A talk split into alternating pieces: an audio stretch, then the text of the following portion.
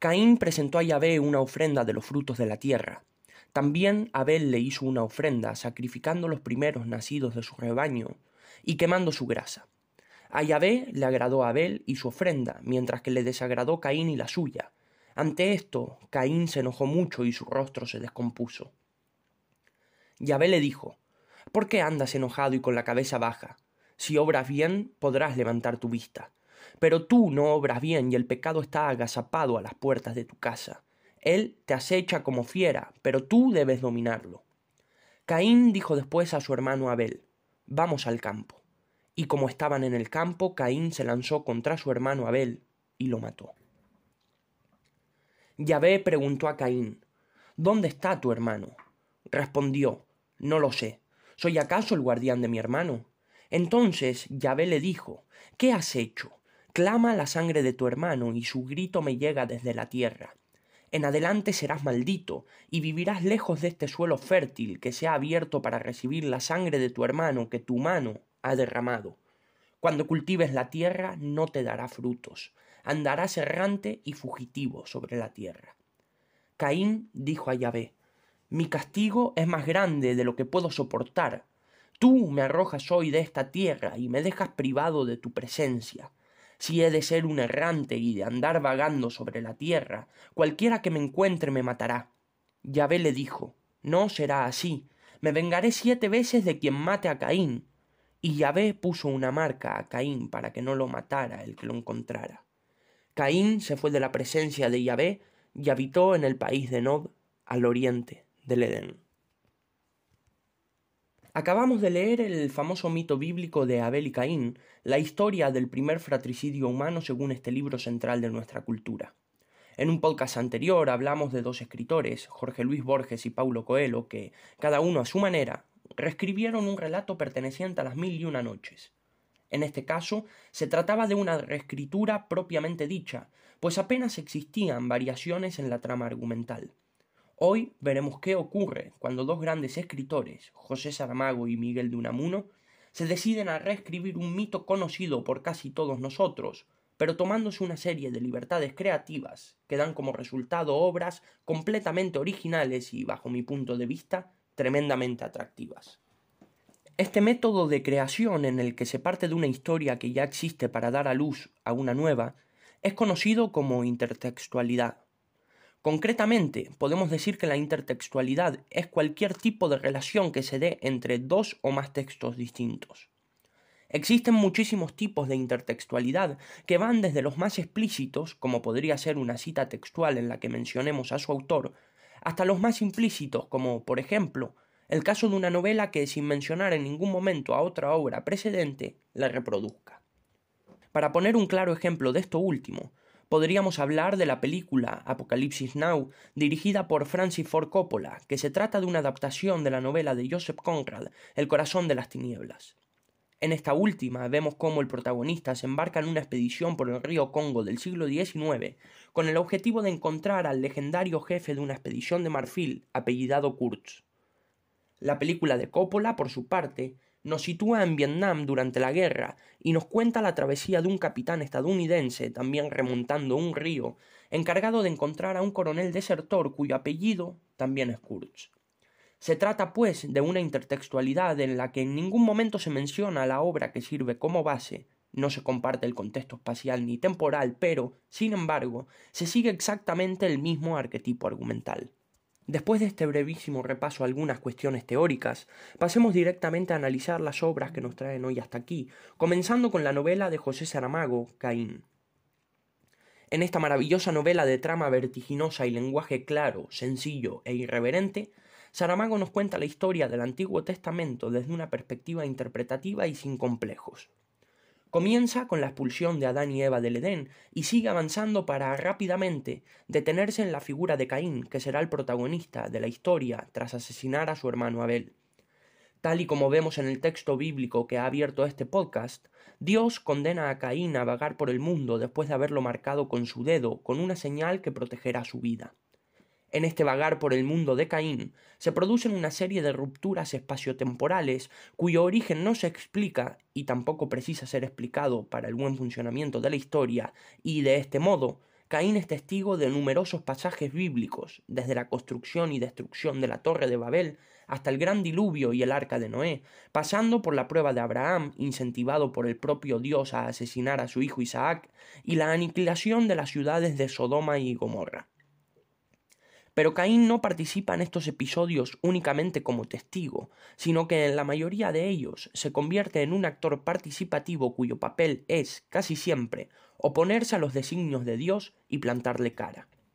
Y esta rebelión contra Dios queda muy clara desde el momento en que, tras asesinar a su hermano, el propio Yahvé se personifica ante él y discuten acerca de los acontecimientos. Esta conversación central en el argumento de la novela comienza con una referencia casi literal a los textos bíblicos. ¿Qué has hecho con tu hermano? preguntó Dios, y Caín respondió con otra pregunta. ¿Soy yo acaso el guardaespaldas de mi hermano? Pero rápidamente, y entrando en la línea de la conversación que pudo haber sido, pero no fue, Saramago comienza a poner su ingenio a la disposición de la novela y a la reinterpretación de las escrituras, pues justo después del fragmento que acabamos de leer y después de que Dios afirme lo has matado, Caín responde Así es, pero el primer culpable eres tú. Yo habría dado mi vida por la suya si tú no hubieras destruido la mía. Y más adelante, ¿Quién eres tú para poner a prueba lo que tú mismo has creado?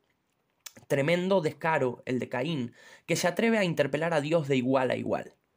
Pero veamos qué responde el condenado ante la sentencia de su creador, que sostiene que él le ha otorgado la libertad de matar o dejar vivir. Tú fuiste libre para dejar que matara a Abel cuando estaba en tus manos evitarlo. Hubiera bastado que durante un momento abandonaras la soberbia de la infalibilidad que compartes con todos los demás dioses. Hubiera bastado que por un momento fueses de verdad misericordioso, que aceptases mi ofrenda con humildad, simplemente porque no deberías rechazarla, porque los dioses, y tú como los otros, tenéis deberes para con aquellos a quienes decís que habéis creado. Pero Saramago no se contenta con poner este tono de reproche y justificación de sus actos en boca de Caín, sino que también ofrece la posibilidad al propio Dios de que acate parte de su culpa. Veamos el fragmento en que Dios le explica a Caín por qué lo dejará vivir y por qué castigará a todo el que quiera hacerle daño. Pregunta Caín. Yo, porque maté, podré ser matado por cualquier persona que me encuentre. No será así. Haré un acuerdo contigo. ¿Un acuerdo con el réprobo? preguntó Caín sin terminar de creerse lo que acababa de oír. Diremos que es un acuerdo de responsabilidad compartida por la muerte de Abel. ¿Reconoces entonces tu parte de culpa? Lo reconozco, pero no se lo digas a nadie. Será un secreto entre Dios y Caín. Creo que con estos breves fragmentos ya tenemos material suficiente para analizar la intertextualidad entre los textos bíblicos y la novela del escritor portugués.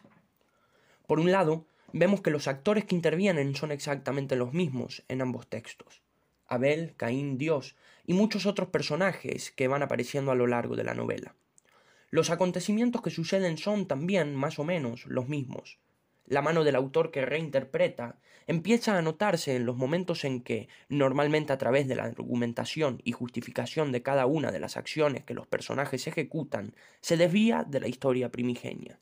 Un claro ejemplo de este último recurso es el hecho de que Dios termine por aceptar parte de la responsabilidad en el crimen.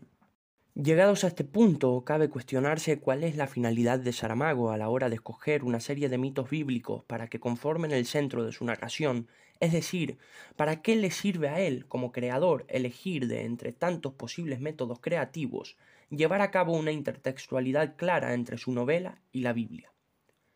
Quizá lo que le interesa al portugués es dar su punto de vista acerca de este entramado mitológico, cuestionando cada vez que las condiciones se lo permiten, las decisiones y la buena fe de Dios a la hora de poner a prueba a los seres que él mismo creó. Saramago, que ciertamente no era una persona que tuviera fe en el Dios bíblico, utiliza los textos en los que éste aparece para poner en duda el sentido de sus actos, su supuesta humanidad y su supuesta misericordia. La novela Caín es, entre muchas otras cosas, una crítica feroz e irónica de nuestra cultura, sustentada en gran medida por los pilares bíblicos.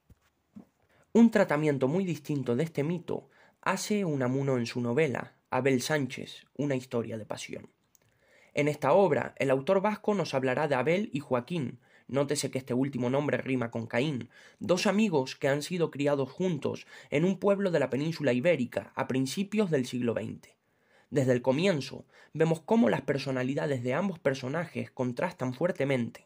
Por un lado, tenemos al extrovertido Abel, de aspiraciones artísticas y muy popular entre sus vecinos, al que todo lo que se propone parece salirle bien, y por otro, está el introvertido Joaquín, inclinado por la ciencia y con la pretensión de querer caerle bien a todo el mundo pero su torpeza para conseguirlo hace que esté constantemente pendiente de su amigo, al que envidia desde el fondo de su corazón por conseguir todo el reconocimiento que él solo puede desear. Vemos, pues, que Unamuno decide alejarse bastante de la historia original, pero mantiene ciertos aspectos fundamentales, sobre todo aquellos que conforman las personalidades de los protagonistas, para que se trate de una, por decirlo así, actualización del mito bíblico y no de una reescritura del texto original, mucho más cercana a la elección de Saramago. Uno de los pasajes más reveladores de la influencia directa que tiene el mito bíblico sobre esta obra se encuentra en el capítulo 11, en el que asistimos a un diálogo entre Joaquín y Abel. En esta escena, el segundo, que es ya un pintor consagrado, está estudiando el mito de Abel y Caín con el fin de pintar un cuadro que lo represente. Ambos amigos leen el fragmento del Génesis en el que se narra la historia en cuestión y lo analizan brevemente, dando cada uno su interpretación. Pero lo más interesante para nosotros, que estamos tratando el tema de la intertextualidad, es que en este mismo capítulo no solo se hace referencia al texto bíblico, sino también al Caín de Lord Byron, una breve obra de teatro escrita por el poeta romántico inglés y que entra a participar de lleno en la obra de Unamuno, pues Abel, quien está leyendo la obra con el fin de hallar inspiración para su cuadro, se la presta a Joaquín, que nos ofrece en el siguiente capítulo un repaso de los sentimientos que afloraron en él tras su lectura. La lectura del Caín de Lord Byron me entró en lo más íntimo. ¿Con qué razón culpaba Caín a sus padres de que hubieran cogido de los frutos del árbol de la ciencia en vez de, coger de los del árbol de la vida? Ojalá nunca hubiera vivido, digo con aquel Caín. ¿Por qué me hicieron? ¿Por qué he de vivir? Y lo que no me explico es cómo Caín no se decidió por el suicidio. Hubiera sido el más noble comienzo de la historia humana. Pero ¿Por qué no se suicidaron Adán y Eva después de la caída y antes de haber dado hijos? Ah, es que entonces Jehová habría hecho otros iguales y otro Caín y otro Abel. ¿No se repetirá esta misma tragedia en otros mundos, allá por las estrellas? Cuando leí cómo Luzbel le declaraba a Caín cómo era este, Caín inmortal, es cuando empecé con terror a pensar si yo también seré inmortal, y si será inmortal en mí mi odio. ¿Tendré alma? Me dije entonces, ¿será este mi odio alma? Y llegué a pensar que no podría ser de otro modo, que no puede ser función de un cuerpo un odio así. Un organismo corruptible no podía odiar como yo odiaba. Luzbel aspiraba a ser Dios y yo, desde muy niño, no aspiré a anular a los demás. ¿Y cómo podía ser yo tan desgraciado si no me hizo tal el creador de la desgracia? Con su característica precisión en el uso del lenguaje, tratamiento de los temas y ese pulso de cirujano con el que Unamuno nos abre a sus personajes en canal para que podamos estudiar sus sentimientos, el escritor vasco aúna en su novela los textos bíblicos, la obra teatral de Byron y las vivencias originales de sus personajes, dando a luz una obra totalmente nueva que trata lo que para él era un problema nacional, la envidia. Vemos, pues, cómo un mismo texto puede inspirar dos obras totalmente distintas, pero de un alto valor literario en ambos casos. Por un lado tenemos el Caín de Saramago, en el que el portugués utiliza la fuente original de una manera bastante directa, con el fin de tratar temas como la injusticia de Dios para con los seres humanos. Y por otro, tenemos a Unamuno, que crea una historia enmarcada en un contexto totalmente diferente a aquel en el que transcurre el mito bíblico, pero que sigue de manera bastante fiel el arquetipo estructural de la historia, sobre todo en cuanto a sus personajes se refiere. En el caso de este último, utiliza el artilugio creador de la intertextualidad para tratar el tema de la envidia.